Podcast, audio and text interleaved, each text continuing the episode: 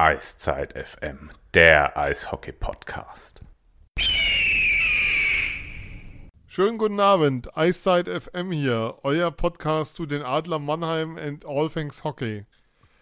Eiszeit FM ist natürlich auch wieder der Flo. Hi Flo, schönen guten Abend. Guten Abend. Eiszeit FM ist natürlich auch wieder der Phil. Hi Phil, schönen guten Abend. Guten Abend, Sven.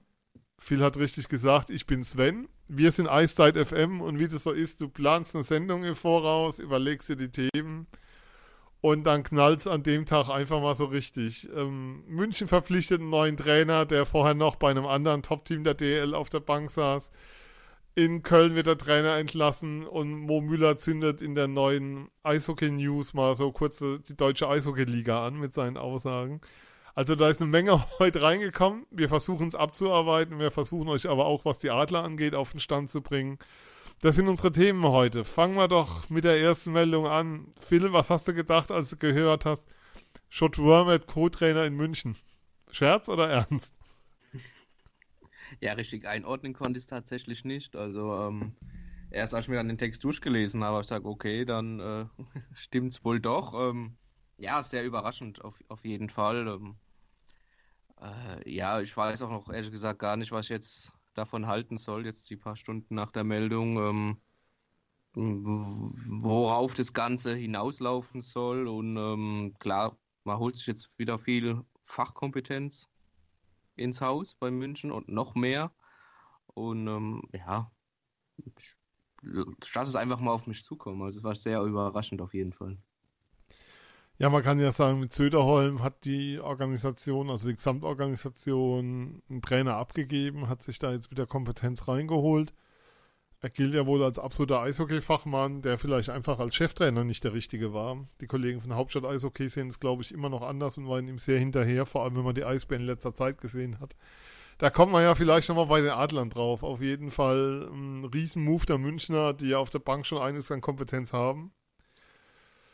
Und dann ging es Schlag auf Schlag weiter. Halbe Stunde später floh Peter Dreiseit in Köln entlassen. Ich habe es, glaube ich, sehr schnell bei uns in die Gruppe gestellt, weil ich ähm, das irgendwie über Ecken sehr schnell erfahren hatte. Wie überrascht warst du denn da? Schon sehr überrascht, vom Zeitpunkt auf jeden Fall. Wenn man sich mal, also ich habe das in letzter Zeit oft gema äh, öfter gemacht mit äh, Journalistenkollegen, der Kölner Haie-Fan ist mich unterhalten und der hat schon im Oktober, November gesagt, er hat Reisheitel kein Trainer, muss weg, mit dem erreicht man nichts. Zu dem Zeitpunkt hätte ich auch vollkommen, also ich kann mich noch erinnern, als die Adler dort 5-1 gewonnen haben. Zu dem Zeitpunkt hätte ich gesagt, das müsste im Dezember oder so gewesen sein. Hätte ich gesagt, ja, okay, die können halt wirklich nicht viel. Aber jetzt ist der Zeitpunkt halt mitten im Playoff-Rennen sehr, sehr überraschend für mich, muss ich ganz ehrlich sagen. Jetzt weiß man natürlich auch noch nicht, was da die Hintergründe sind. Ich habe heute Mittag gelesen, Vielleicht haben sie ihm gesagt, es geht auf keinen Fall weiter der, äh, nach der mhm. Saison und dann hat man sich halt so geeinigt, das kann ja alles sein, das wäre jetzt aber Spekulation, aber zum jetzigen Zeitpunkt finde ich es schon überraschend. Ähm, wir sind ja ein Podcast, der nicht spekulieren will. Wir wollen euch ja informieren und deshalb haben wir es geschafft, ähm, für euch eine Stimme aus Köln zu organisieren. Heimspiel.de, das Portal äh, für alle Haie-Fans, alle Interessierten. Die haben gestern bekannt gegeben, dass sie zum Saisonende aufhören mit den Live-Berichterstattungen von allen Haie-Spielen. Die haben seit 13 Jahren jedes Haie-Spiel live übertragen. Also wenn einer was weiß, was die Haie angeht, was Dreiseitel angeht, dann sind es die. Wir haben Tube Bonk um eine Stellungnahme dazu gebeten. Die hat er uns zukommen lassen. Ich glaube, danach wissen wir mehr und die hören wir uns jetzt mal an. Die Kölner Haie haben heute Peter Dreiseitel entlassen. Ähm, für viele eine ja, sehr ungewöhnliche Maßnahme. Äh, steht man momentan seit dem gestrigen Spieltag auf Platz 5 in der Tabelle. Vorher war man sogar Vierter mit ähm, Tuchfühlung zum dritten Platz zur DEG und trotzdem eigentlich gar nicht mal so ungewöhnlich, dass das jetzt passiert ist. Ähm, ich gehe auch gerne ein bisschen drauf ein. Es ist schon lange keine große Liebe, die da zwischen den Haien und Peter Dreisettel entstanden ist. Er ist letztes Jahr, letzte Saison, besser gesagt, sehr früh verlängert worden von Marc Mahon ähm, und hat dann in den Playoffs nicht abgeliefert. Danach war er dann kaum zu entlassen, plus dass natürlich auch medial dann sehr gut ausgeschlachtet wurde. Ähm, das Vater-Sohn-Duell äh, bei dem Spiel gegen die Edmonton Oilers. Und trotzdem hat Peter Dreiseitel auch diese Saison nie so richtig den, den Drive gefunden, um mit den Haien ganz oben anzugreifen. Klar, kommt natürlich auch äh, ziemlich viel Verletzungspech bei den Haien dazu. Momentan wieder fünf Spieler, beziehungsweise immer noch fünf Spieler, die fehlen. Ähm, da ist auch natürlich mit den Verpflichtungen von Freddy Tiffels und Rock Teacher ein bisschen nachgearbeitet worden schon in der Saison. Nichtsdestotrotz fehlte im Kölner Spiel gerade nach vorne relativ viel Struktur. Ähm, ja, es lässt sich auch dadurch absehen, dass er zum Beispiel im Training, wenn er Überzahl geübt hat, das nur aus der Formation heraus äh, hat machen lassen, zum Beispiel nicht den Eintritt ins Drittel geübt hat und wer die Haie dieses Jahr gesehen hat, und das haben die Mannheimer ja auch schon ein paar Mal äh, getan, der wird gesehen haben, dass die Haie gerade im Spiel nach vorne Probleme im Aufbau haben. Wenn man die Scheibe dann mal vorne im gegnerischen Drittel hatte, dann ging es auch über die individuelle Klasse auf dem Eis. Aber halt dahin zu kommen war in vielen Spielen sehr mühsam und schwierig.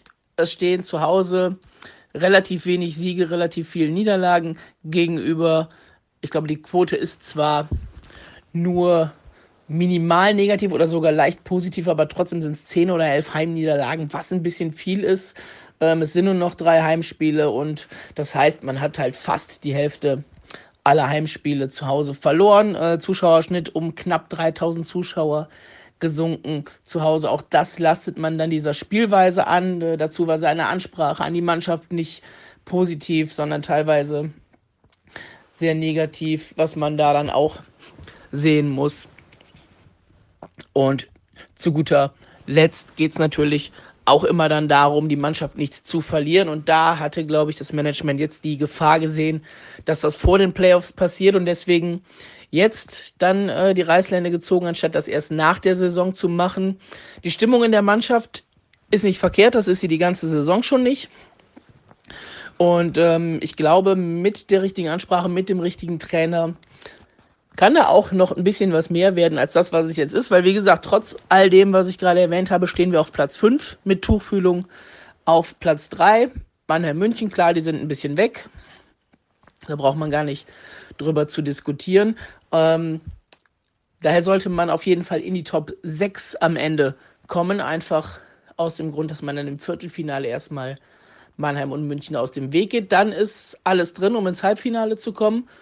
Mit den Lacroix verpflichtet man einen Trainer, der einen Namen hat. Ähm, war nie Head Coach in der NHL, aber viele, viele Jahre Assistant Coach. Und da wird er einiges gelernt haben und auch in die Wege geleitet haben. Und da hoffen wir jetzt, dass das in Köln viel fruchtet. Ähm, man erwartet von ihm eine positive Ansprache an die Mannschaft, die wie gesagt unter Dreiseitel zuletzt einfach nicht mehr gegeben war. Und schauen wir mal, wo es am Ende dann mit uns noch hingeht. Ja, Phil, die Stellungnahme von Tube ist ja doch relativ eindeutig. Also mangelnde Struktur, ähm, teilweise was das Training angeht, ähm, passt nicht so. Also wer das Powerplay beim Wintergame gesehen hat, der wundert sich nicht, dass das Thema Zone Entry anscheinend nicht so trainiert wurde, wie es hätte sein sollen. Da scheint es einfach ähm, nicht gepasst zu haben und trotzdem hat es in der Liga für Platz punktgleich mit Platz 4 stehen sie ja momentan gereicht irgendwie spricht es nicht gerade für die Liga. Ihr hattet das ja in der letzten Sendung, da dachte ich heute des Öfteren dran angesprochen. Ja, ja absolut, da habe ich mich auch gleich wieder, ähm, ja, was heißt dran erinnert gefühlt, aber das ist mir sofort auch wieder in den Kopf geschossen. So, spricht das jetzt für die Haie, dass sie auf Platz 5 stehen oder für die Liga? Äh, klar, ich bin nicht so nah dran bei den Haien, aber die Spiele, die ich gesehen habe, das waren neben den Spielen gegen die Adler noch zwei, drei andere. Ähm, ja, da, da, haben sie mir auch nie wirklich gut gefallen. Das, äh, was Tube das sagt, auch ähm, wenn sie im Angriffsdrittel sind, dann war das auch viel mit individueller Klasse der, der Spieler selbst zu tun, ähm, die dann ähm, ja durch ihr, durch ihr Können einfach äh, zu Möglichkeiten und zu Toren gekommen sind, groß rausgespielt, war es bei den Haien eher weniger. Ähm, in der vergangenen Saison war ja auch ein bisschen das Thema Stimmung in der Kabine, das haben sie jetzt wohl im Griff. Dafür passt wohl nicht zwischen Dreiseitel und den Haien. Ähm, ja. Ja. Ich bin da, ich bin da, ich bin da auch bei Flo. Also der Zeitpunkt ist ein bisschen überraschend, ähm, aber dass es da nicht ganz gepasst hat und die Chemie nicht immer gestimmt hat zwischen, zwischen den Parteien, also zwischen, sprich zwischen Trainer und, und Mannschaft, das glaube ich sofort. Also Allein von den paar Mal, die man so halt gesehen hat. Also Tube sagt ja auch, und da glaube ich schon dran, dass das ein Versuch ist, diese Saison auch noch was auf die Bahn zu bringen in Köln. Ähm, also du hast jetzt noch zwölf Spiele Zeit, du hast nicht mehr viele Heimspiele. In Köln sind ja die Heimspiele so jetzt in dieser Phase dann eher sehr begrenzt aufgrund anderer Veranstaltungen und nicht nur Handball-WM. Ähm, aber du hast jetzt noch die Möglichkeit, mit Dan Lacroix ähm, jetzt nochmal die Weichen neu zu stellen von Playoffs, auch einen Trainer noch eine Chance zu geben, ja, sein System reinzubringen, das Team kennenzulernen und dann in den Playoffs vielleicht doch nochmal anders durchzustarten, als es momentan getan haben. Ähm, eine kurze Geschichte dazu. Ähm, ich war beim Wintergame in Köln ähm, akkreditieren, habe dann auf der Pressetribüne nach dem ersten Drittel die Kollegen von Heimspiel gefragt, die dann live kommentiert haben. Sagt mal, was ist denn das, was ihr da abliefert? Das, da ist keine Struktur erkennbar, kein Plan, nichts. Und dann kam zurück, ja, wir spielen, wir spielen immer so die letzten Wochen. so. Und, und du denkst so, äh, okay. Ja. Also, also deswegen hat es mich eigentlich weniger überrascht. Und wenn du dir diese, also ich kann jedem nur empfehlen, Telekom Sport hat ja eine Doku vom Wintergame veröffentlicht, wo sie bei dem Derby davor in den Kabinen waren. Und Dreiseidel ist ganz stark drin, das Wort mit F und dann mit CK hinten zu benutzen und es anzubringen und immer wieder an Körperlichkeit, Moral und Tralala an seine Mannschaft zu appellieren. Aber ganz klar die strukturierteren Ansprachen, das war auch beim Wintergame zu sehen, die, die strukturiertere Vorbereitung, das ganz klar bessere Coaching hatte Harry Kreis. Jetzt ist vielleicht Harry Kreis, obwohl doch muss der Maßstab sein für Dreiseitel.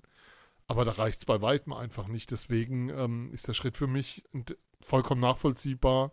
Flo, du warst ja auch beim Wintergame. Ich meine, so gut haben die Kölner da jetzt nicht gespielt. Dann gehen sie trotzdem ja, mit einem Punkt raus. So gut nicht, so gut nicht gespielt, finde ich, ist noch schön formuliert. Also, das war auch so ungefähr, ungefähr die Quintessenz auf der Tribüne, äh, auf der ich gesessen habe mit meinen Kumpels, dass die Haie eigentlich mit dem Punkt zufrieden sein können, weil viel mehr war da nicht verdient, weil die Düsseldorfer fand ich waren jetzt schon, waren jetzt nicht, nicht gut, aber die Haie waren für ein Heimspiel halt auch sehr schlecht, fand ich, und auch körperlich halt überhaupt nicht auf dem, irgendwie überhaupt nicht da. So Körperspiel habe ich jetzt nicht so viel gesehen, da kommen wir vielleicht später jetzt noch ein bisschen ausführlicher dazu. Aber wenn ich jetzt sage, vom Zeitpunkt überraschend, gucke ich jetzt erstmal auf die Tabelle, wie die Spielqualität ist, äh, der Haie ist ja, würde ich jetzt in, in würde ich Philipp beipflichten, habe ich jetzt nicht so viele Spiele von, von denen gesehen, aber ich habe jetzt keins im Kopf, das ich gesehen habe, wo ich sagen würde, okay, da waren die richtig stark. Also ich habe mich jetzt nur auf den Tabellenplatz bezogen und der Zeitpunkt ist halt ja, ja. komisch irgendwie. Also wie gesagt, ich glaube einfach, ähm, dass die Haie sich in den Playoffs eine Chance geben wollten, weit zu kommen und dass sie nicht geglaubt haben, eine Chance zu haben, weit zu kommen ähm, mit ja mit Peter Dreiseidel als Coach. Auf der anderen Seite, Phil, was mich dann verwundert an der Stelle, derjenige, der den Kader zusammengestellt hat, Mark Mahorn, der ähm, sportliche Leiter, äh, dessen Vertrag wurde heute verkündet, dass er um zwei Jahre verlängert wurde. Das, ich krieg's nicht ganz zusammen, was da gelaufen ist. Ja, ja, bin ich, bin ich ganz bei dir. Das war. Weil, Entschuldigung, den Satz noch, pardon. Ja. Weil der Kader wirkt für mich unausgewogen, wirkt für mich nicht besonders von der Qualität her so, dass er mich überzeugen würde. Wir reden ja immer davon, dass Köln eines der Teams ist mit einem sehr hohen Etat, also ähm, da schon die, mit Sicherheit in die Top 4 gehört. Und da passt das für mich nicht, das Entschuldigung. Ja, nee, genau, da bin ich ganz bei dir. Das ist ja eigentlich der Punkt. Wir sprechen ja auch hier, wenn wir über die, über die Adler reden, viel über Balance und, und Ausgeglichenheit und ähm, das ganze Zeug, ähm, was ja sehr wichtig ist und was ja wirklich ähm, den Unterschied ausmacht am Ende. Und ähm, das sehe ich bei den Haien tatsächlich auch nicht aus der Ferne. Ähm, aber die Haie-Verantwortlichen sind wohl sehr überzeugt von dem Kader und auch von Mark Mahone, der den, die, den Kader zusammenstellt. Aber ja, definitiv, ich war da auch ähm, eher verwirrt, was, was, das, was das angeht. Trainer entlassen, aber den GM quasi jetzt noch zwei, um zwei Jahre verlängert. Passt irgendwie nicht ganz, aber ja, die Zukunft wird es zeigen. Ne? Ja, ähm, Flo, wir waren ja schon beim Wintergame. Wir haben nochmal die Frage bekommen, wie wir das vor Ort wahrgenommen haben. Ähm, wir kommen dann ja natürlich auch, ähm, Mo Müller hat ja jede Menge Kritik geäußert dazu. Das ist ja sozusagen jetzt der Übergang auch. Wie fandest du es denn vor Ort selbst? Mm, Ich muss dazu sagen, ich habe nicht viel von der vor dem Stadion habe ich gar nicht so viel mitbekommen, weil wir relativ spät dort waren. Es hat auch kräftig geregnet an dem Tag. Genau, Die und konnten da- einem echt kommt- leid tun da. Genau, und es kommt noch dazu und äh, ja, also die Atmosphäre im Stadion fand ich alleine durch die, durch die Eisfläche und durch das große Fußballstadion war schon beeindruckend. Das Spiel war jetzt, hatte ich ja eben schon angedeutet, jetzt nicht so der Knüller. Aber ja, was außenrum da aufgezogen wurde, auch mit dem Feuerwerk am Schluss und solche Sachen, ähm, ja, fand ich schon, war, war schon, war schon gut. Was halt so aufgefallen ist, zum Beispiel, wie diese wie die ganzen Leitungen durchs Stadion liefen und so. Ich war mit einem äh, Freund dort, der zum FC geht regelmäßig und der sagte, was ist das denn für eine Treppe? Und dann hast du halt gesehen, wie die Kälteleitungen da gelegt wurden. Ähm, ja, die Treppe ist normal da. Also so Besonderheiten halt, die ich jetzt nicht gewusst habe. Ist das ist halt aufgefallen. Also ja, Okay. Ähm, ich fand's jetzt, ich, ich fand jetzt, ja, gerade in Köln, fand ich jetzt okay, was die gemacht haben. okay. Was, also vom, vom Event her war es okay und Arbeitsbedingungen im WM-Stadion sind schon ganz nett, wenn man da auf der Pressetribüne sich einen abfriert. Was ich echt schade fand, war, ähm, dass der Sport zu wenig im Vordergrund stand. Also weniger jetzt das Spiel an sich, also das, aber es gab ja im Rahmenprogramm, es gab ein Legendenspiel, es war ähm, Parahockey, war die Nationalmannschaft da und da hat dann nebendran eben die Band gespielt. Da hat Florian König das Programm geführt und die wurde nicht näher gebracht, was da gerade auf dem Eis passiert, in einem ausreichenden Maße. Und was auch ein bisschen merkwürdig war, ich kam raus und höre, dass die Band spielt. Muss natürlich eine Kölner Band sein, in Köln ist ja klar. Und fragt dann meine Nachbarin, wo stehen die eigentlich? Dann zeigt sie mir davon, dann waren die irgendwann am Rand versteckt, kein Spot drauf, nichts. Das war also das, was außen rum lief, war, war etwas dürftig dafür, ähm, das Spiel war. Das Spiel, die, zu den Spielbedingungen kann ich noch sagen, die Spieler meinten danach, ähm, das Eis wäre deutlich besser gewesen, als was sie sonst so kennen würden. Oder war deutlich besser als erwartet. Also man konnte richtig gut drauf spielen. Der Regen war natürlich das Problem. Aber die Eisqualität war sehr, sehr gut. Ähm, was ich noch erwähnen will, so aus der Reportersicht war, und das ist eigentlich was, was ich mir von der DL viel, viel öfter wünschen würde. Ich hatte Daniel Piracek am Mikrofon. Ein Schiedsrichter, der nach dem Spiel zu den strittigen, es gab ja zwei strittige Szenen, ähm, Videobeweise, Stellung nimmt und dir erklärt, was sie da gesehen haben. Ähm, was sie gesehen haben, war aus meiner Sicht falsch, aber es tut erstmal nichts zur Sache. Sondern du hattest die Möglichkeit, einen Referee zu hören und dir von dem das näher bringen zu lassen, wie die das wahrgenommen haben sollte vielleicht in der DEL Schule machen. Dass man sowas, dass man sowas öfter die Möglichkeit hat, wenn es Bedarf gibt. Also man muss jetzt nicht jetzt nicht über jede Entscheidung diskutieren, aber das fand ich gut. Das war total cool. Was weniger Ja. cool war, Würde ich so stehen lassen, ja. was weniger cool war, Flo, und da komme ich dann mal, da bleibe ich dann einfach mal bei dir. Äh, das ZDF Sportstudio an dem Abend hat über Eishockey genau null Minuten berichtet. Und Mo Müller fand das auch nicht so furchtbar geil. Ja, ich glaube, das ist ja erstmal ein generelles Problem von der Sportberichterstattung. Gerade in dem Format Sportstudio wird ja sehr wenig noch über andere Sportarten überhaupt berichtet und ich Wobei sie es an dem Abend getan haben. Das muss man auch dazu sagen, der Fairness halber. Sie haben es an dem Abend getan. Es war eine Schwimmerin zu Gast. Es war Ja, natürlich ich- Handball-WM großes Thema. Genau, aber es war eben kein Wintergame-Thema. wäre- Genau, dann wäre ja da jetzt, hätte sich ja auch angeboten in der fußballfreien Zeit, Anführungszeichen, da jetzt mal was von mir aus fünfminütiges zu machen von dem Spiel. Muss ich ja jetzt nicht sagen, in Köln, Weltstadt, der Derby war ja jetzt auch kein unwichtiges Spiel für die Tabelle und hin und her, muss ich jetzt nicht alles nochmal sagen. Ähm, ja, muss ich ihm halt leider total beipflichten. Äh, was den Kernpunkt der Kritik betrifft, klar, eigentlich geht sowas halt nicht. Aber man sieht halt, dass es doch geht. Ja, Phil, ähm, hat heute nochmal nachgelegt, ähm, beziehungsweise in der morgen erscheinenden Druckausgabe. Ich tue mir immer schwer, so mit Online-Print das noch irgendwie zu trennen. Also die Online-Ausgabe der Eishockey News diese Woche ist schon draußen. Großes Mo Müller-Interview war drei Seiten, wo er drauf eingeht und sagt, ähm, es ärgert ihn zum einen und er hat eigentlich nie Berührungspunkte mit öffentlich-rechtlichen. Und es ärgert ihn aber auch, dass er von der Liga keine Unterstützung bekommen hat. Also die hatten noch nicht mal seinen Post geteilt, obwohl der so eine große Reichweite hatte, obwohl der so eine große Resonanz hatte. Und er schon, er sagt dann auch, Originalzitat aus dem Interview, man fragt sich, ob die mit einem an der Seite kämpfen. Ähm, ist die Liga da zu wenig lautsprecherisch unterwegs oder lässt sie da Müller im Regen stehen ein Stück weit? Weil es kann ja auch sein, dass er für das Interview noch eine Strafe kriegt. Das, das würde mich nicht wundern, wenn er für das Interview noch eine Strafe kriegt. Ähm, ja, e, es scheint auf jeden Fall so, dass, dass die Liga ihn ein Stück weit äh, im Regen stehen lässt und auch nicht Lautsprecher genug ist, weil ähm, die Liga teilt ganz andere Sachen, äh, unterstützt ganz andere Sachen und ähm, ein, ein Post, ein, ja, ein, ein Fazit von Müller, das, das jeden angeht im deutschen Eishockey, weil es genau den, den Kern trifft einfach, dass Eishockey immer noch so ein Nischendasein ähm, ja, lebt. Ähm, und da nicht, da nicht einzugreifen oder beziehungsweise es zu unterstützen, das ein ganz schwacher Zug von der DL und da bin ich ganz auf, auf Mo Müllers Seite, ohne Frage. Ja, ähm, er sagt ja auch noch ein paar andere Sachen. Also, ähm, finde es ein sehr lesenswertes Interview. Ist ja auch ein Typ, der gerne den Mund aufmacht. Erinnert ist an seine Aussage. Ich glaube, in Iserlohn freuen sich heute noch jedes Mal, wenn sie ihn sehen, wie Kanada 1C.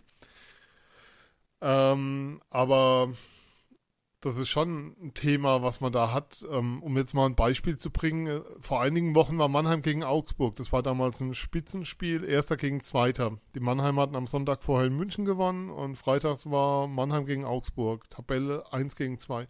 Vom SWR war an dem Tag niemand in der SAP-Arena. Und was immer wieder auffällt, äh, mir, ich höre viel wenn ich aus der SAP Arena heimfahre, kommen immer diese 10 Minuten Deutschlandfunk, Sport am Abend von 22.50 bis 23 Uhr.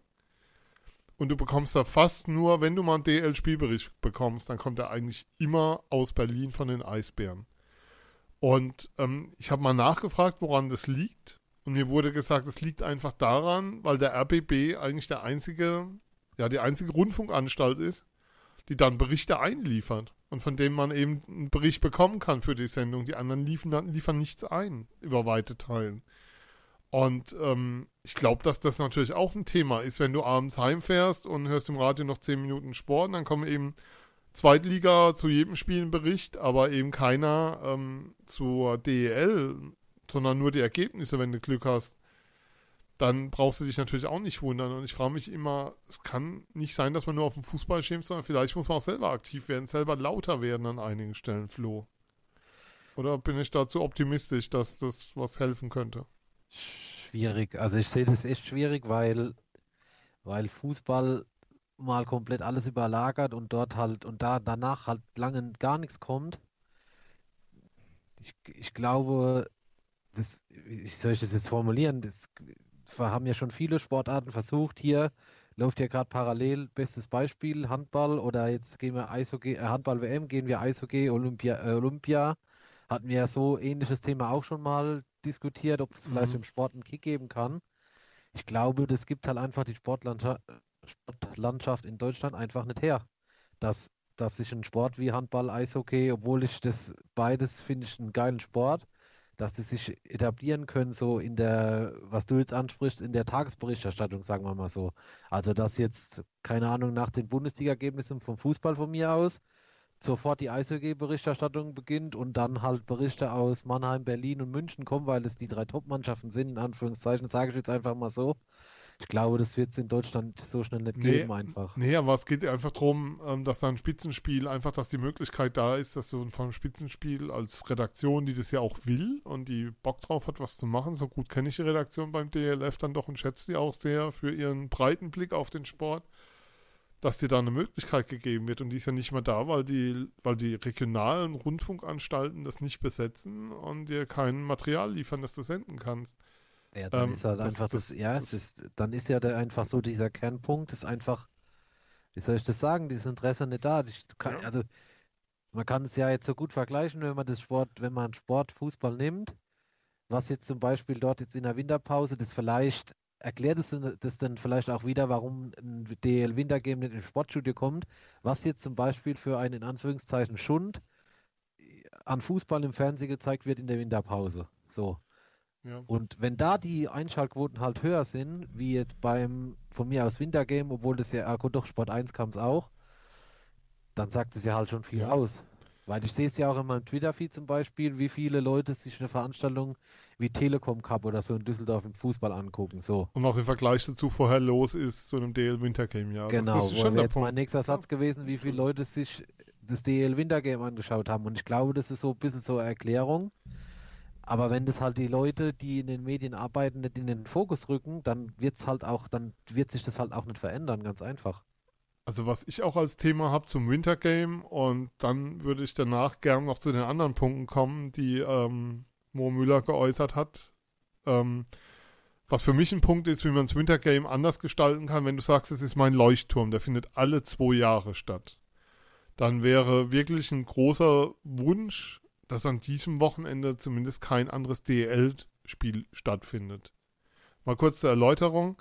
Mhm. Ähm, viele Medien haben keine Sonntagszeitung mehr.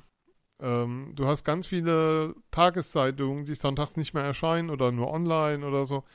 Ähm, die Adler haben freitags gespielt, die Adler haben sonntags gespielt. Der Mannheimer Morgen hat sonntags eine Online-Ausgabe. Wo sollen da, wo sollen da was über das Wintergame noch seinen Platz finden?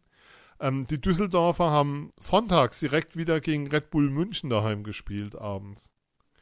Ja, wo sollen, in, wo sollen in Düsseldorfer Zeitungen da groß das Wintergame stattfinden? Du hast durch diese, durch diesen schnellen Rhythmus drumherum wird diese Leuchtturmfunktion ein Stück weit genommen. Und wenn du sagst, wir haben ein Wochenende, da schauen alle, die sich für Eishockey interessieren, nur dahin. Da findet freitags keine DL2 oder so, ist ja egal. Das, das ist ja in der öffentlichen Wahrnehmung nochmal noch mal deutlich regional begrenzter. Aber da findet keine DL statt an diesem Wochenende, sondern es findet nur unser Leuchtturmspiel statt. Dieses Spiel im Stadion, wo auch immer. Also jetzt Köln ja. oder Bremen oder so was vorgestellt oder was Augsburg ist ein, wäre zum Beispiel ein schöner Gedanke, hat der Triebke auch im Interview gesagt. Fürs nächste Mal.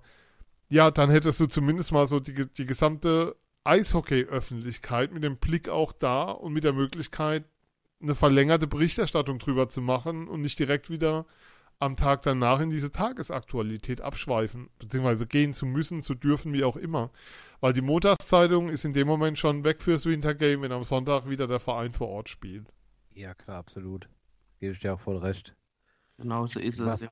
Was halt, was mir halt da jetzt, ich weiß nicht, Sven, ob du das anders wahr, wahrgenommen hast, aber was mir halt aufgefallen ist, ist der Gegensatz zum ersten Wintergame oder auch zum zweiten Wintergame nicht mehr so viele, auch wenn die das so vermittelt haben, sehr viele äh, Trikots von anderen Vereinen zu sehen waren. Also war mein Empfinden auf der Tribüne, wo ich war.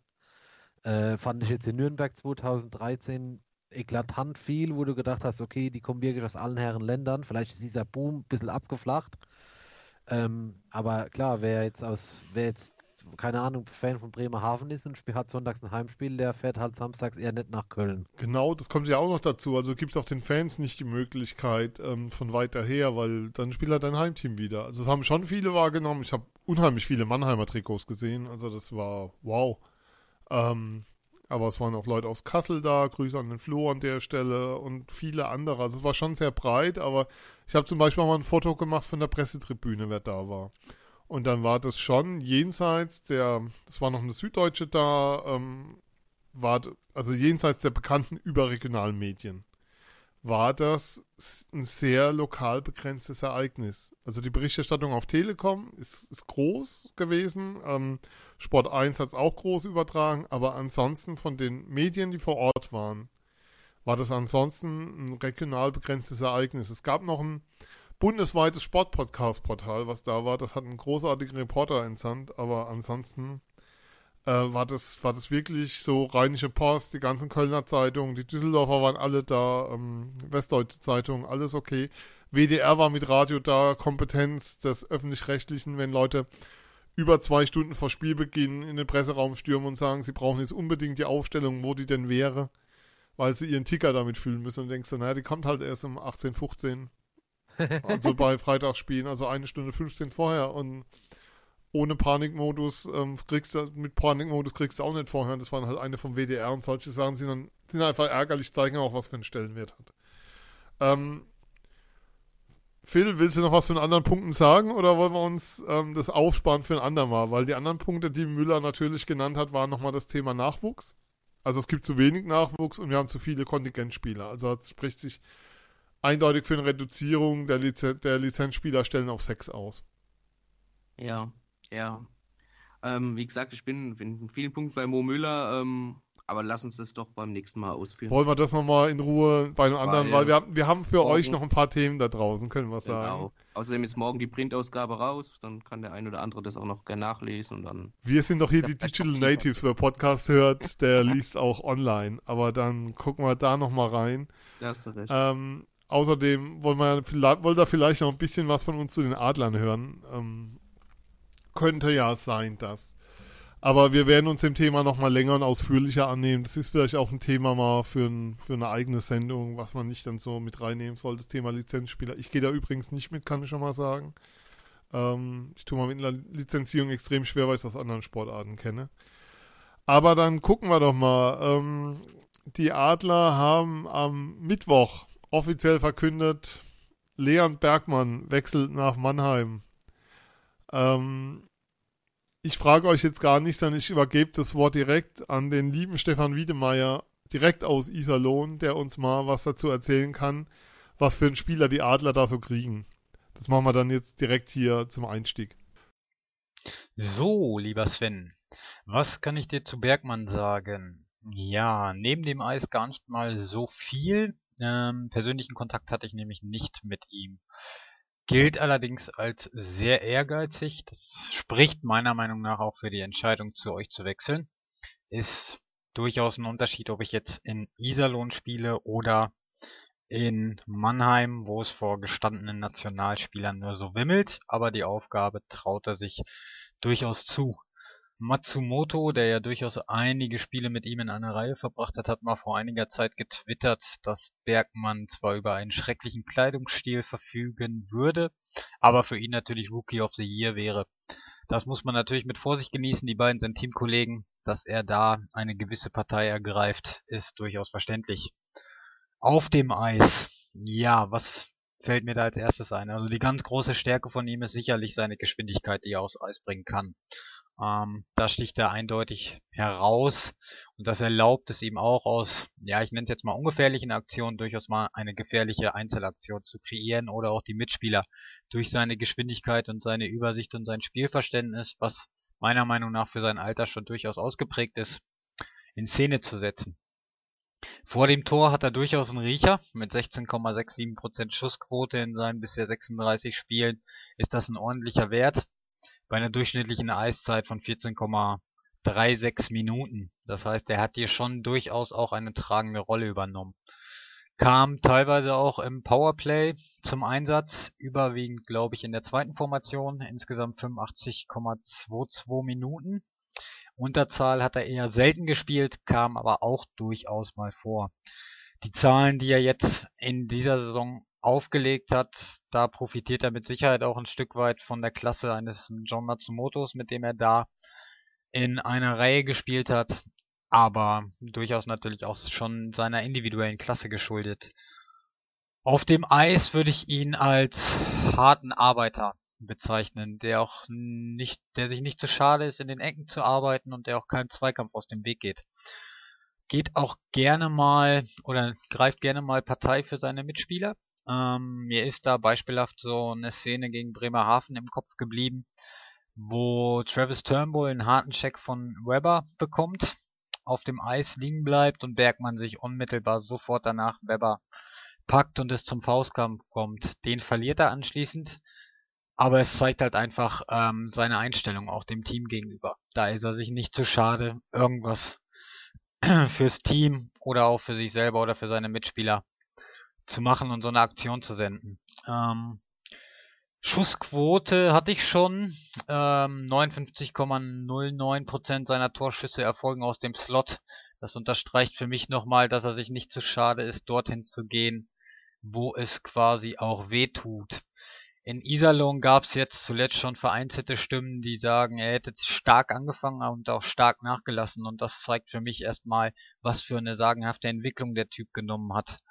Ähm, da werden halt schon Ansprüche gestellt an einen, der langjährig in der DEL unterwegs ist. Und das zeigt erstmal für mich, was der Junge dieses Jahr überhaupt geleistet hat. Ähm, Nationalspieler geworden, im Top-Team Peking nominiert worden. Also der hat schon seinen Weg gemacht und ich bin fest davon überzeugt, dass er den in Mannheim eben auch machen wird. Was man definitiv anmerken kann, ähm, er ist neben Matsumoto und Camara halt einer der wenigen, wenn nicht über, oder wenn sozusagen nicht sogar die einzigen Lichtblicke, die wir hier in dieser Saison hatten. Verbesserungspotenzial hat er mit seinen 20 Jahren natürlich noch in sämtlichen Bereichen. Da mache ich mir aber bei Pavel Groß eigentlich keine Sorgen. Der wird ihn schon in allen Bereichen ähm, fördern und höchstwahrscheinlich auch verbessern. Was auffällt ist, er nimmt teilweise durchaus, ja, ich nenne es jetzt mal überflüssige Strafen. Das würde ich aber durchaus auf sein Alter zurückführen. Eventuell in der defensiven Grundeinstellung kann man durchaus noch Verbesserungspotenzial erkennen, aber da will ich ihm jetzt auch erstmal nichts unterstellen. Phil, dann erzähl doch mal, was war so deine Reaktion, als du gehört hast, Bergmann kommt nach Mannheim, er unterschreibt für zwei Jahre. Ja, eindeutig positiv, wobei ähm, das Gerücht ja schon länger herumgegeistert ist mit, mit Leon Bergmann ähm, und Mannheim. Aber ja, absolut, absolut äh, positiver Transfer für die Adler. Man bekommt da einen Spieler, wie Stefan ja auch gesagt hat, der viel Geschwindigkeit schafft, äh, aufs Eis bringt, ähm, schlittschuhläuferisch gut ist, stocktechnisch gut ist, ähm, natürlich von seiner Zeit in, in Schweden, in seiner Juniorenzeit in Schweden und auch in Nordamerika profitiert, weil er da einfach unheimlich viel mitgenommen hat. Ähm, ja, das äh, zeigt halt auch ähm, im, im Ausland zum Großteil mhm. ausgebildet, kommt in die DL und schlägt sofort ein. Ähm, Dann hören wir doch mal. Ein kleiner Hintergedanke, aber ja. Ja. Wir haben hier noch, wir haben noch eine andere Stimme. Ein gewisser Pavel Groß wurde von uns gestern auch noch befragt, ähm, warum die Adler sich für Leon Bergmann entschieden haben. Wir hören mal rein, was Pavel dazu zu sagen hat zur Verpflichtung von Bergmann. In seinem, in seinem Alter ähm, ein ziemlich kompletter Spieler ist. Ähm, wir mögen einfach äh, seine Bewegung auf dem Eis, sein, sein Laufen, sein Laufstil, seine dynamische Art und Weise, wie der spielt. Äh, ist ein hervorragender Läufer, der auch äh, Verantwortung übernimmt mit der Scheibe. Und ähm, auch, äh, der vergisst nicht die Arbeit nach hinten. Also es ist schon eine, eine Person, die natürlich auch der Mannschaft nächstes Jahr, ich will eigentlich über nächstes Jahr gar nicht reden, aber erstmal so, wenn du den ansprichst, äh, der auf jeden Fall äh, die Mannschaft noch eigentlich besser machen wird. Ja. Flo, ähm, jetzt haben die Adler einen sehr jungen Spieler, 20 Jahre verpflichtet aus Iserlohn. Ähm, da gab es wohl einige Interessenten, was jetzt auch nicht überraschend ist, bei dem wie Bergmann eingeschlagen ist. Hat ja auch gestern beim Spiel gegen Iser ähm, in Mannheim eine große Chance gehabt.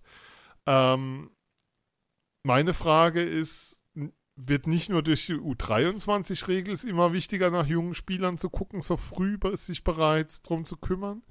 Sondern ähm, auch aus dem Grund, weil wenn der mal in Berlin oder München ist, kriegen den die Adler die nächsten zehn Jahre dann nicht mehr?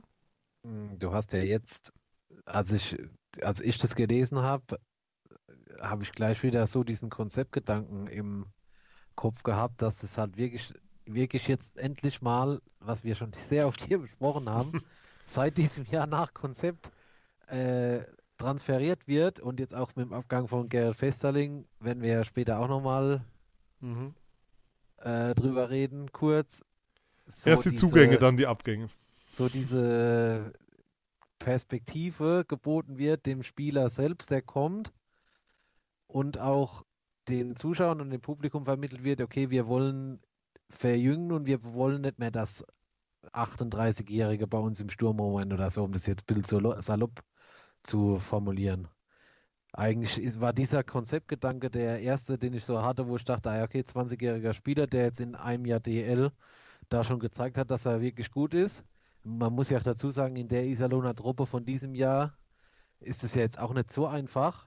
Ähm, das war eigentlich so mein erster Gedanke, jetzt unabhängig von der U23-Regel. Aber ja, klar, natürlich wird es auch wichtig sein und da werden die Adler vielleicht auch aus der Vergangenheit gelernt haben, dass da einige Spieler halt in anderen Trikots rumgelaufen sind dann irgendwann mal. Ja, einer von denen spielt jetzt bei den Chicago Blackhawks. Zum Beispiel. Ich wollte jetzt schon wieder den Namen Kahun sagen. Ja, aber den können Aber wir, das den, ist halt so das ist das Parade, das ist wirklich das Beispiel dafür, was passiert, wenn du dich nicht vernünftig um deine Spieler kümmerst, muss man einfach sagen, oder nicht, nicht gut genug dran arbeitest, dass sie bei dir bleiben.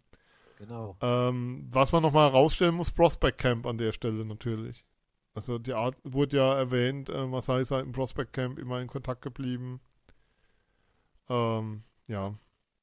Das Ja. siehst du auch, das siehst du halt auch da, dass das jetzt nicht einfach so eine 0815 Nummer ist und da wird gesagt wird, ja, jetzt machen wir mal sowas und dann sehen die Leute, die zugucken, ah, da laufen, laufen ein paar Perspektivspieler auf dem Eis rum, sondern dass da halt auch wirklich geschaut wird, okay, wen können wir da vielleicht für die Zukunft gebrauchen? Also, weil es gibt ja auch oft, dass da irgendwelche Alibi-Sachen veranstaltet werden, wo man halt denkt, ja, hm, aber da kommt ja nichts bei raus, aber jetzt kommt halt gleich sowas raus. Von daher ist es ja auf jeden Fall auch zu Recht äh, veranstaltet worden. Es zeigt ja auch einfach, ähm, dass man den Bergmann schon, schon vorher auf dem Schirm hatte. Sprich, ähm, das war jetzt nicht nach dem Motto, ah, da ist ein junger Mann in Iserlohn, der spielt groß auf, jetzt kommen die Adler, machen den Geldbeutel auf und holen den sich. Sondern der war ja schon länger unter Beobachtung. Der war auch schon unter Beobachtung, als er ähm, noch in Nordamerika in der USHL war, also in der US-amerikanischen Hockeyliga und Juniorenliga. Also den hat man schon auch länger auf dem Schirm gehabt und hat sich jetzt dazu entschlossen, ihn, ihn zu verpflichten. Weil es jetzt auch passt einfach. Ja, ich glaube auch, weil, weil, jetzt, weil ihn jetzt auch verpflichten muss. Also, Ja, wenn du klar. ihn haben willst, dann jetzt. Und ich finde das ein mega Transfer, weil es einfach ein Spieler ist, der dir die Perspektive gibt, die nächsten Jahre richtig, richtig sich zu entwickeln und richtig eine Stütze hier zu werden. Und ähm, was Pavel gesagt hat, diese Nummer, es ist ein kompletter Spieler, also mit dem, was er macht, ihm gefällt, wie was er macht, wie er es macht, wie gut er Schlittschuh läuft, wie viel er Schlittschuh läuft. Ähm, ja, ich glaube, das ist so ein Spieler, wie, wie ein Pavel sehr mag. Phil. Amüsant fand ich auch die Kommentare jetzt in den sozialen Netzwerken von, von der Eishockey News, also sprich also von auch Vereinen, von Verein-Fans oder Fans von Vereinen, die nicht die Adler betreffen, ähm, von wegen, naja, in Mannheim spielt er dann vierte Liga, äh, vierte Liga, sorry, vierte Reihe oder dritte Reihe ähm, oder auf der Tribüne. Ähm, ja, selbst wenn er in Mannheim dritte Reihe oder vierte Reihe spielt, ist er immer noch im Schnitt, kriegt er dann eine Eiszeit von über zehn Minuten knapp. Ähm, und das ist nicht weniger, als er momentan in Iserlohn bekommt, trotz Powerplay. Ja, Also, Iserlohn gefühlt gestern mit ach, äh, 45 Minuten Matsumoto Camara auf dem Eis. das ist halt ganz. Unglaublich. Immer wenn du runtergeschaut hast, Matsumoto Camara auf dem Eis. Das Ja, war. das ist mal der Da siehst, genau, da ja. siehst ja, da und da mal, weil ich jetzt in der letzten Woche ein bisschen die Iserlohner auch durch die durch Twitter und so verfolgt habe, da siehst du genau das Gegenteil, dass die Zuschauer halt völlig unzufrieden sind mit der Kaderplanung, mit der Perspektive, irgendwie so zusammengeschusterte Mannschaft und das geht jetzt halt nach hinten los. Also das gab es ja bei den Adlern auch schon klar. Aber das ist so genau das negative Gegenbeispiel zu den Adlern der Saison, dass Iserlohn halt jetzt nicht Vierter wird. Die Saison war mir vielleicht auch klar, aber dass sie so tief hinten reinstürzen, hätte ich halt auch nicht gedacht, muss ich ganz ehrlich sagen. Und wenn dann, Sven, wenn du sagst, eine Reihe Matsumoto Camara spielt da gefühlt 45 Minuten, dann weiß man ja auch, was los ist. Ja. Ähm, und Camara geht noch nach Berlin nach der Saison. Das ist auch klar ähm, noch als Thema. Ähm, wir haben eine Frage über Facebook bekommen, die ich an der Stelle reinnehmen möchte. Milko Kraus fragt, was sagt ihr dazu, dass mittlerweile mitten in der Saison Wechsel bekannt gegeben werden? Früher war es ein ungeschriebenes Gesetz, dass keine Wechsel, bevor nicht beide Mannschaften mehr am Spielbetrieb, Spielbetrieb teilgenommen haben, verkündet werden. Phil. Ähm, ja. Also da muss man dazu sagen, dass die Adler ja erst nur, erst immer reagiert haben, beziehungsweise den Wechsel verkündet haben, wenn der gegnerische Verein das schon getan hat. Das war bei Björn Krupp so, da haben die Wolfsburger es schon vorher verkündet, dass er zu den Adlern geht, also sprich Wolfsburg verlässt.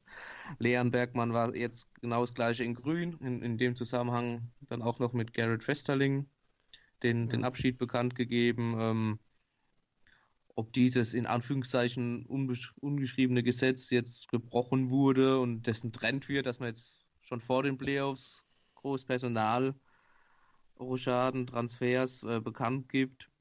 weiß ich nicht, möchte ich jetzt auch noch nicht beurteilen, weil es doch recht überschaubar ist noch mit den Transfers, weil auch vorher kam immer schon die, der ein oder andere Transfer raus, bei den Adlern nicht, das stimmt.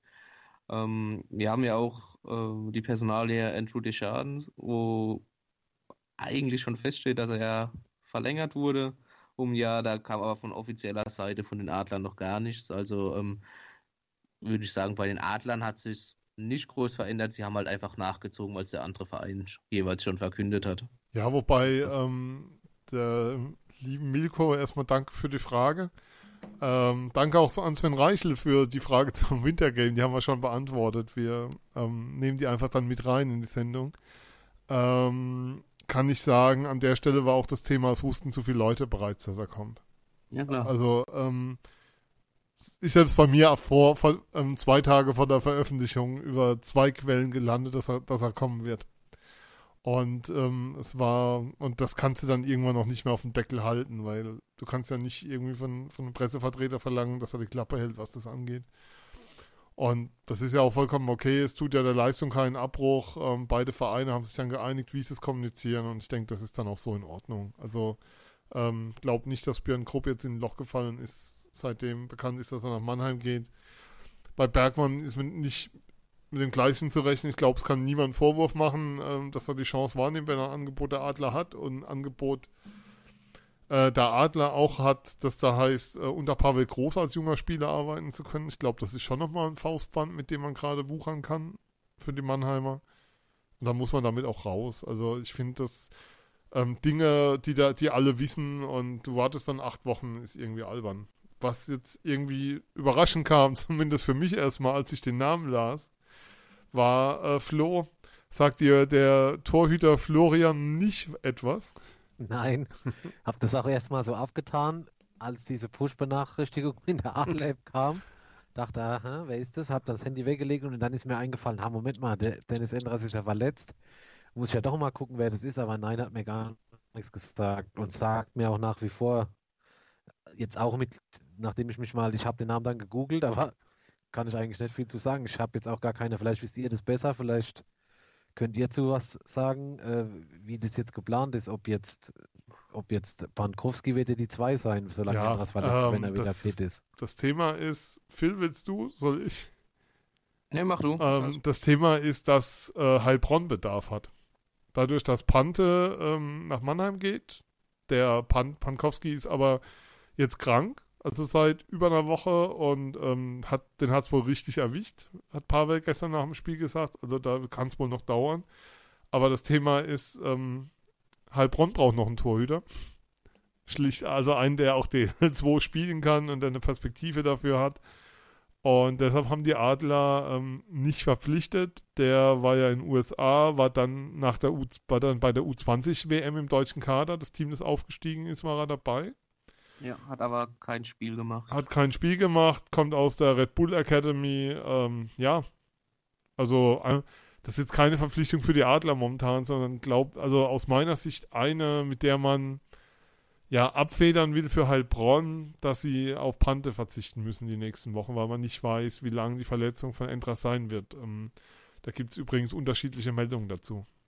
Also ähm, ja. Bernecker hat bei Telekom was anderes erzählt, wie das, was offiziell verkündet wurde. Mhm. Ähm, da muss man dann Bin mal abwarten. Selbst gespannt. Aber das ist Hintergrund der Verpflichtung. Insofern ähm, so, soll man sie jetzt nicht zu hoch hängen, aber es gab auch einen Abgang und Phil, Garrett Festerling verlässt die Adler nach der Saison nach Wolfsburg. Was mich, er wurde, er will dazu momentan nichts reden. Er sagt, er hat hier noch Großes vor und sie wollen Großes erreichen. Das ist sein einziges Ziel. Pavel ließ aber gestern durchscheinen, dass sie ihn gerne gehalten hätten, dass er, dass sie ihm aufgezeigt haben, was so die Pläne sind, aber es ist eine Entscheidung von Festi. Und ähm, ja, warst du überrascht? Mit, mit dem Hintergrund äh, sprich äh, Verjüngung ein bisschen.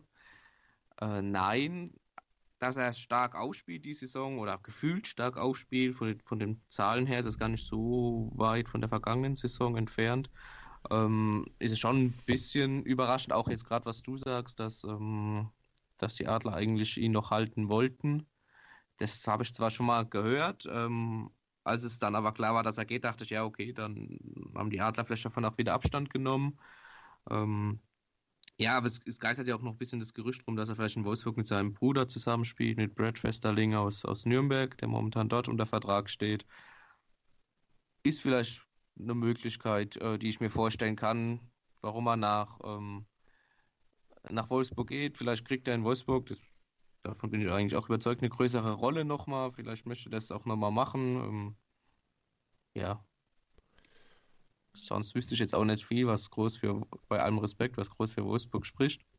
Im Gegensatz zu den Adlern, aber. Ähm, ja, aber die Punkte größere Rolle, mehr Verantwortung und ähm, wenn es die Möglichkeit gibt, mit dem Bruder zu spielen, Charlie Flieg genau. auf, sind solche Kombis ja immer zuzutrauen. Ja. Die bauen da ja auch kräftig um zur neuen Saison, hat man so einen Eindruck. Ja, auch, auch ja, notgedrungen ein bisschen von den mhm. Leistungen mhm. diese, diese Runde betrachtet. Ähm, wird Wolfsburg das sicherlich nochmal investieren, beziehungsweise der Partner VW. Ähm, ja, aber wie gesagt, das, das werden die Punkte sein, diese, diese weichen, diese berühmten weichen Faktoren ein bisschen auch, ne, die weniger mit, mit dem Sportlichen zu tun haben. Ja, Flo, dann wollen wir es damit bewenden lassen, was so die Wechsel angeht. Ähm, ich war gestern ja beim Spiel gegen Iserlohn dort. Ähm, man war relativ euphorisiert nach dem 7-0 von Freitag gegen Berlin. Und dann war mein Eindruck gestern so ein bisschen, wie soll ich sagen, äh, Pavel hat es ja auch in der PK dann gesagt, er war sehr froh drüber, dass die Mannschaft dieses Spiel gewonnen hat und wie sie es gewonnen hat, also dass es ein enges Spiel war und dass es das gewonnen hat. Mein Eindruck war so ein bisschen ähm, so, was an Stimmung auf den Rängen war und so. Ja, man hat eigentlich erwartet, dass es ein Schützenfest gibt, so ungefähr. Da kommt der Vorletzte mit Iserlohn, zehn Spiele nicht gewonnen bis am Freitag davor. Adler 7-0 in Berlin und dementsprechend erwartet man dann was. Ähm, ist da gerade ein bisschen was schief, was die Erwartungshaltung angeht? Ja, weiß ich nicht. Ich glaube, das kannst du halt in kleinen D gegen keinen DL-Gegner von vornherein erwarten, dass es ein Schützenfest gibt. Und so, man muss ja auch ganz ehrlich sagen, so hohe Siege wie jetzt 7-0 in Berlin oder Wolfsburg 7-0 in Nürnberg, ist jetzt auch nicht unbedingt jeden Spieltag Usus. Ähm, und wenn man halt die Eisbären am Freitag gesehen hat, dann erklärt es halt, warum die sieben Stück bekommen haben, weil die waren halt wirklich, also ich, wenn wir jetzt sagen wir mal über die letzten vier Spiele reden, war das mit Abstand der schwächste Gegner von allen. Und ja, jetzt Isa, im Vergleich auch zu den Eisbären, die in Mannheim da waren. Äh, ja, ich fand, ja, die Eisbären, die in Mannheim da waren, mh, die waren jetzt auch nicht überragend, aber jetzt am Freitag in dem Spiel, da hast du ja phasenweise selbst als Adler-Fan vom Fernsehen gesessen und hast gedacht, ey, das kann doch nicht wahr sein. Wie viel Platz, wenn wir gerade über Festerling geredet haben, jetzt als Beispiel, der steht ungefähr 20 Sekunden im Slot beim 1-0 und wartet, bis die Scheibe kommt und schießt dann ins Tor und so haben die Berliner halt, halt weitergespielt. Und nochmal auf deine Frage zurück. Äh, ich glaube, das kannst du in keinem DEL-Spiel erwarten und wie gesagt, der Vergleich jetzt von den beiden Spielen am Wochenende da war halt Iserlohn selbst als Kellerkind zwei Klassen stärker in Mannheim als die Eisbären zu Hause am Freitag, so würde ich das jetzt sagen. Ja. Ich glaube nicht, dass die Erwartungshaltung zu hoch ist. Ich meine, dass die Adler wahrscheinlich die Vorrunde gewinnen werden. Sehr wahrscheinlich jetzt so, würde ich sagen. Ähm, aber ich glaube nicht, dass die Erwartungshaltung zu hoch ist, weiß ich nicht. Das würde ich nicht so sehen, nein.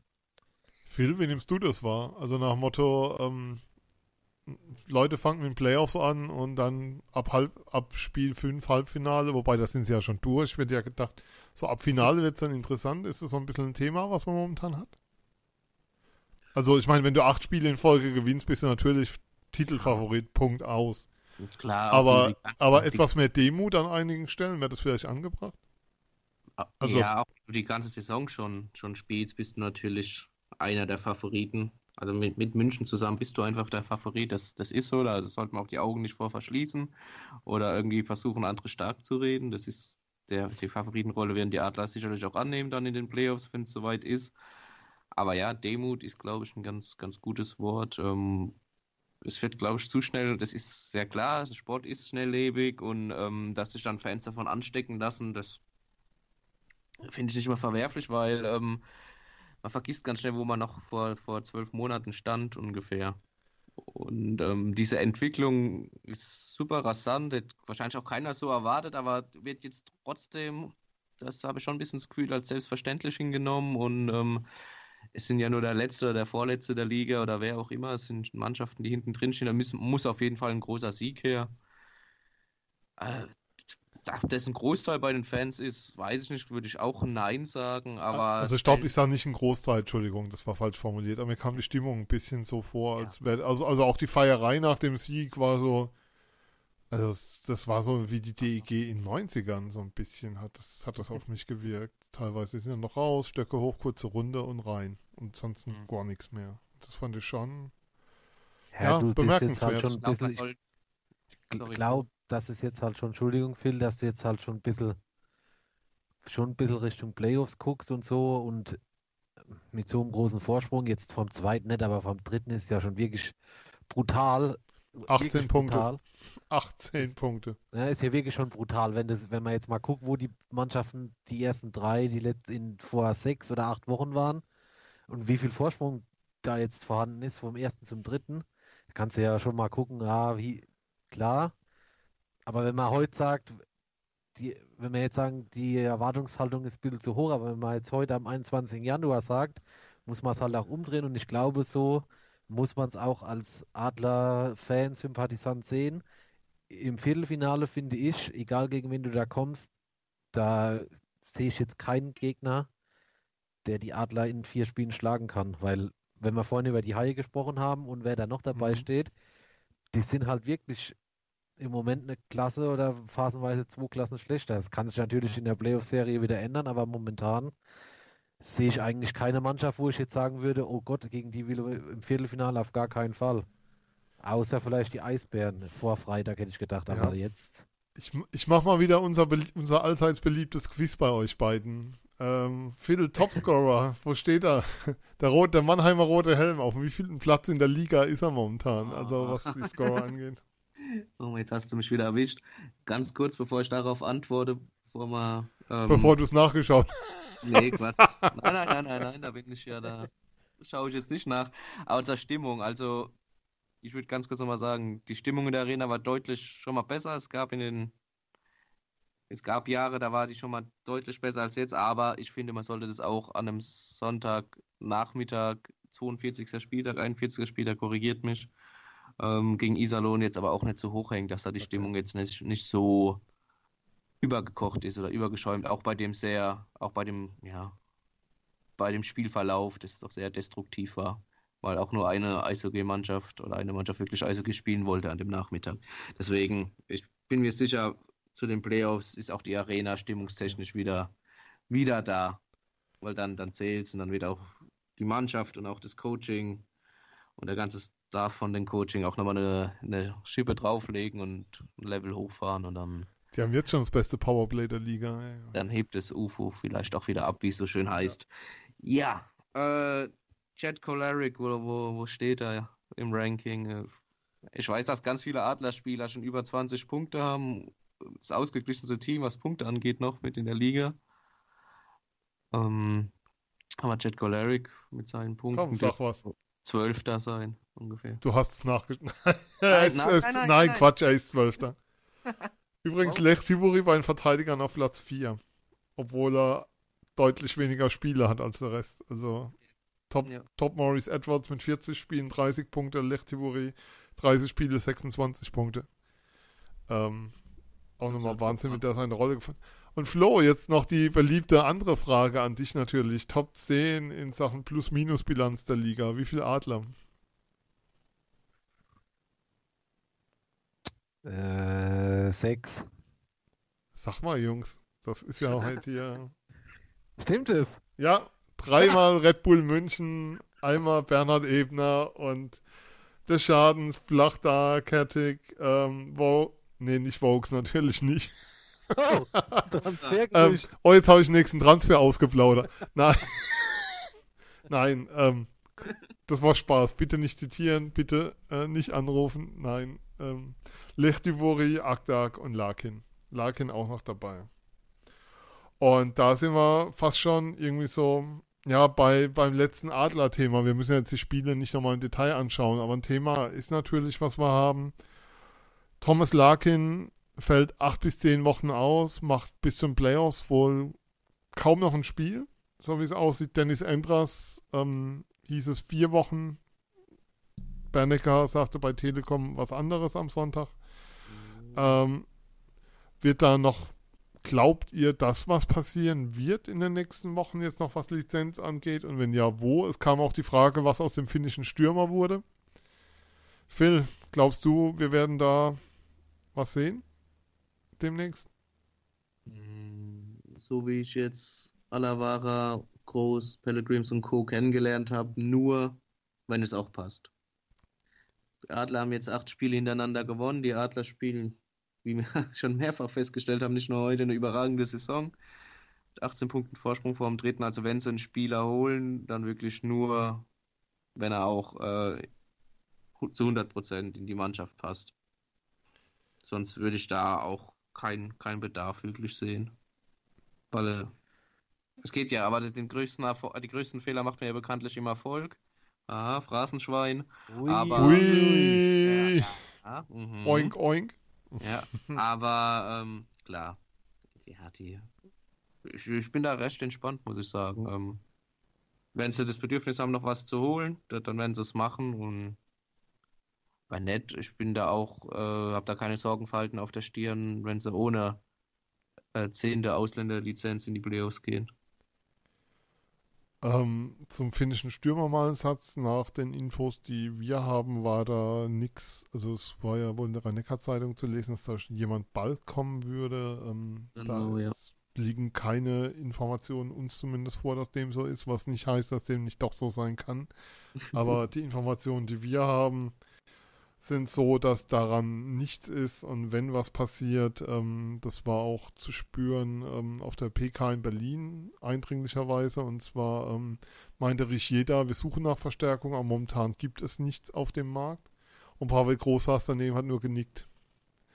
Ähm, ist es momentan extrem schwierig, einen Spieler zu finden. Flo, glaubst du, dass was passieren wird und wenn wo? Also im, im Tor, Verteidiger oder doch im Sturm? Schwierig, das ist wirklich schwierig. Ich würde sagen Tor oder Verteidigung. Das kommt halt drauf an, wie Pickard jetzt noch hält. Ich, ich, wirklich, ich würde da fast mit Philipp mitgehen. Ich glaube nicht, dass es so einen Schnellschuss gibt wie in den letzten Jahren. Sowas wird dieses Jahr nicht passieren. Also der wird nur jemand kommen, der auch sofort weiterhilft und der sich auch in die Mannschaft sofort integriert. Setoguchi wurde lange beobachtet vorher. Ja. Ja gut, das war jetzt wieder fies, aber egal.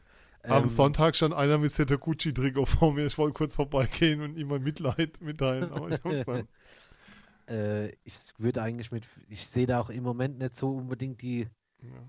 ich sehe es nicht unbedingt im Moment, aber klar, ich glaube, wenn was Passendes auf dem Markt ist, wird man schon noch was machen, alleine, wenn man auf die Verletztenssituation schaut. Zur Sicherheit könnte ich mir das schon vorstellen, aber jetzt das von Position zu sagen, das würde ich mir jetzt, würde ich mir schwer tun. Um das vielleicht nochmal kurz abzuschließen, ähm, auch von wegen, es sind keine Spieler auf dem Markt. Es ist ja jedes Jahr so, dass wenn in der KHL die Teams Mhm. keine Chance mehr auf die Playoffs haben, dann fangen sie an, ihre Spieler zu verkaufen. Dann kommt doch noch der ein oder andere mit richtig guter Qualität auf den Markt. Vorausgesetzt, dass er auch äh, mal bis, zumindest bis Saisonende nicht mehr in der KHL spielen möchte. Bei Thomas Larkin war das ja vor zwei Ja. Jahren auch der Fall. Ähm, auch ein, ähm, ah, mein Gott, der Torwart von den Adlern vor zwei Jahren. Der- McIntyre. True McIntyre, vielen Dank. Mir lag es auf der Zunge. Ähm, kam ja auch nochmal in die Liga und auch zu den Adlern. Von daher, da, da kann auf jeden Fall noch was passieren, wenn der richtige Spieler halt auf dem Markt ist.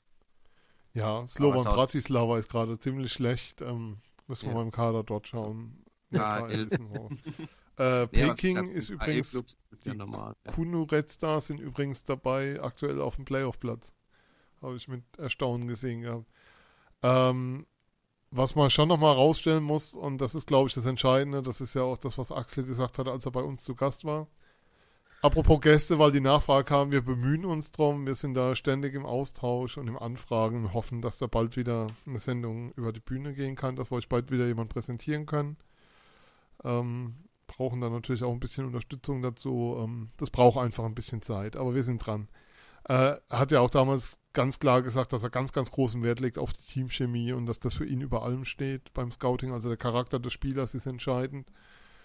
Und es ist eben schwierig, einen Spieler zu finden, der die Qualität hat, dir weiterzuhelfen, aber auch zu sagen, du, es kann sein, dass du bei uns auf der Tribüne sitzen wirst. Und ähm, ein bestehendes Team, das anscheinend sehr, sehr gut funktioniert, sonst wären sie ja nicht so erfolgreich, wie sie sind, ähm, jemanden reinzukriegen, da gehst du schon ein gewisses Risiko ein und die Frage ist einfach, ob du bereit bist, das Risiko zu nehmen.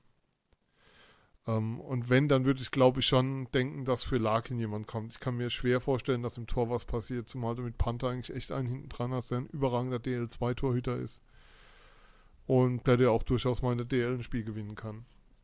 Ähm, wenn er denn gesund wird. Und das braucht halt noch ein bisschen. Zumal ja auch Marcel Gottsch zurückkommt. Ähm, da wird es aber auch noch ein bisschen dauern. Also es wird alles noch ein bisschen dauern. Von den Verletzten ist momentan nicht zu erwarten, dass jemand jetzt die nächste Zeit zurückkommt. Jungs, wir haben fast, wir haben schon wieder eine Stunde auf der Uhr. Ich würde deshalb eigentlich mit einer Frage eines Hörers enden wollen, der die Frage geschickt hat. Ich glaube, es war Sven Reichel, wenn ich es richtig weiß. Ähm, und, und, jeder nur ein Spieler und bitte verschiedene. Ähm, was glaubt ihr oder von welchem Spieler glaubt ihr, dass wir ihn nächstes Jahr nicht mehr im Trikot der Adler sehen werden? Derek Westerling. Fest, grad, Festerling zählt nicht, Festerling ist draußen. Moritz Seider, sage ich. So, tschüss. äh, was für eins hat er nächstes Jahr an? Ja, ich könnte mir schon so Nordamerika äh, vorstellen, aber was für ein Trikot der anhat und was für eine Liga, das würde ich mir jetzt nicht anmaßen, das zu beurteilen, aber ich glaube nicht, dass er noch ein Jahr bei den Adlern spielt. Da halte ich gegen. Ich glaube, den sehen wir auf jeden Fall nochmal in Mannheim. Das Bin gespannt. Glaube ich auch. Also ich glaube, Verteidiger, der braucht nach, nach, der, nach dem Draft auf jeden Fall nochmal. Ja, übrigens, top aktuelle News noch von heute. Die NHL hat ihren neuen Scouting Report rausgegeben, Midterm, also zur Mitte der Saison. Äh, Sider bei den European Skaters, also bei den Feldspielern, auf Platz 6. Im offiziellen ja. Scouting Report der NHL. Hm. Das heißt, ich glaube, er wird auch offiziell, ah, was ist offiziell, er wird so mehr oder minder zwischen 19 und 25 eingeordnet, also auf jeden Fall noch First Round. Ähm, ja, interessant, interessant ja. Äh, zu beobachten, was da jetzt im kommenden Sommer bei rumkommt beim da, Draft. Da ist im, ich bin im März ja ein paar Tage in Toronto. Ich höre mal bei Maple Leafs nach, ob sie da irgendwas vorhaben, weil das könnte so eine Platzierung sein, an der sie. Nee, nee, die ziehen wahrscheinlich viel, viel später.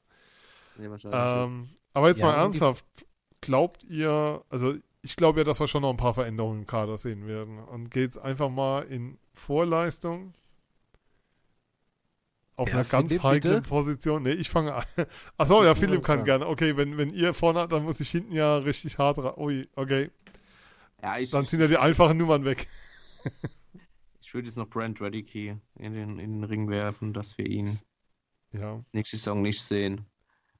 Auch ohne Sven, die das jetzt vielleicht wegzunehmen, aber du kannst ja daran anschließen, auch ein Chat-PK kann ich mir vorstellen. Das wären jetzt so die zwei einfachen gewesen. Wo ich genau, dass also, er nächstes Jahr auch ja. nicht mehr spielt, dafür dann Pankowski als Nummer zwei aufgebaut wird, mit vielleicht schon Übergang oder in zwei Jahren Übergang von Entras zu Pankowski dann, dass er da hinter Entras aufgebaut wird als Nummer eins. Das kann ich mir gut vorstellen.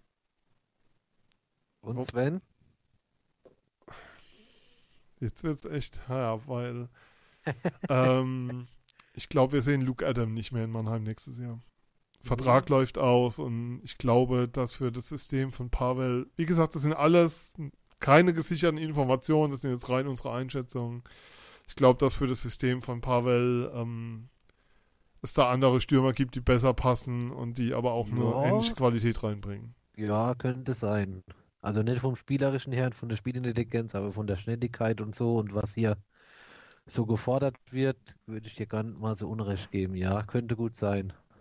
Tja, Flo. ja. The stage is ja. yours. Ja. Ja, ja nee, habe ich, ja, hab ich ja eben schon an, äh, angedeutet, so von Spielerischen bei Luke Adam ist ja nicht darüber zu zweifeln von der Intelligenz, aber vom, vielleicht von diesem, Ja.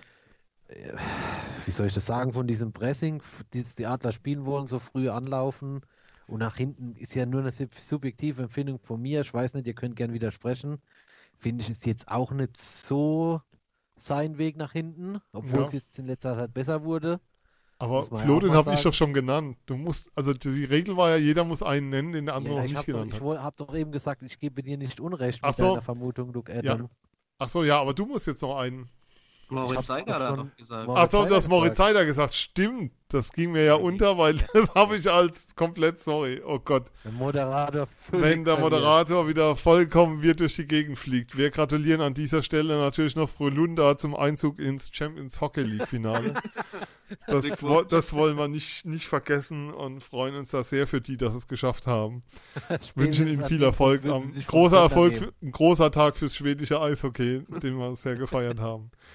Ähm, Wer, gegen wen spielen die denn? keine Ahnung, ist auch vollkommen egal. Die Sendung ist fertig für heute. Ähm, wir bedanken uns bei euch fürs Zuhören. Ich sage danke, Phil. Dankeschön. Gerne. Ich sage danke, Flo. Bitte, bitte. Ihr könnt uns folgen auf Twitter at eiszeit-fm, bei Facebook eiszeit-fm. Ihr könnt uns Mails schreiben an flo at eiszeit-fm, phil at eiszeit-fm, sven at eiszeit-fm, beziehungsweise mail at eiszeit-fm. Da sehen wir es dann alle. Und ein großer Dank noch an alle, die, die, Send die sich an der Sendung beteiligt haben. Sprich an Stefan, der uns zu Leon Bergmann eine Einschätzung gab. Und natürlich auch an Tube, der Bonk, der uns kurzfristig heute eine Einschätzung gab zur Dreiseitel-Entlassung in Köln. Wir sind Eiszeit FM, wir sind raus und wir hören uns bald wieder. Bis dann. Tschüss.